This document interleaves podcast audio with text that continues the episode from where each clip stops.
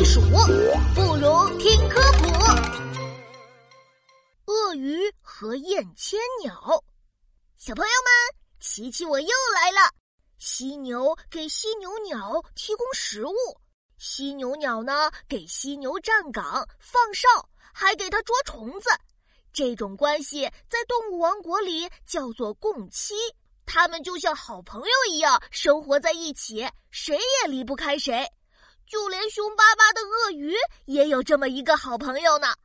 究竟是谁呢？我们一起去看看吧。啦啦啦啦啦啦啦啦啦啦啦！咦，谁在唱歌呀？哎呀，是燕千鸟，它怎么飞到鳄鱼的嘴巴里去了？还在那里跳来跳去，多危险呀！燕千鸟，快跑呀！危险，鳄鱼会把你吃掉的。啊，吃掉？谁我？当然是……呃嗯，是谁啊？哎呦喂，被鳄鱼大哥发现了！你是想说我鳄鱼要吃掉燕千鸟吗？呃，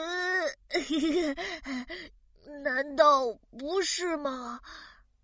当然不是了，燕千鸟可是我的好朋友，我可离不开它。是怎么回事呀？这个嘛。其实我鳄鱼呢，平时老待在池塘里，身上总会长小虫子，而且呀，我的牙齿又多，牙缝又粗，吃完东西总是会塞牙，这个时候就需要燕千鸟来帮忙了。没错，我会吃掉鳄鱼牙齿里的食物残渣，这样我不会饿肚子，鳄鱼也不用担心刷牙难题啦。哦，我知道了。这个就叫做共妻，琪琪，我终于找到了鳄鱼的好朋友了，它就是燕千鸟。小朋友，动物王国里还有很多像鳄鱼和燕千鸟这样的好朋友，你想了解谁呢？寄居蟹、鲨鱼、海葵还是海胆？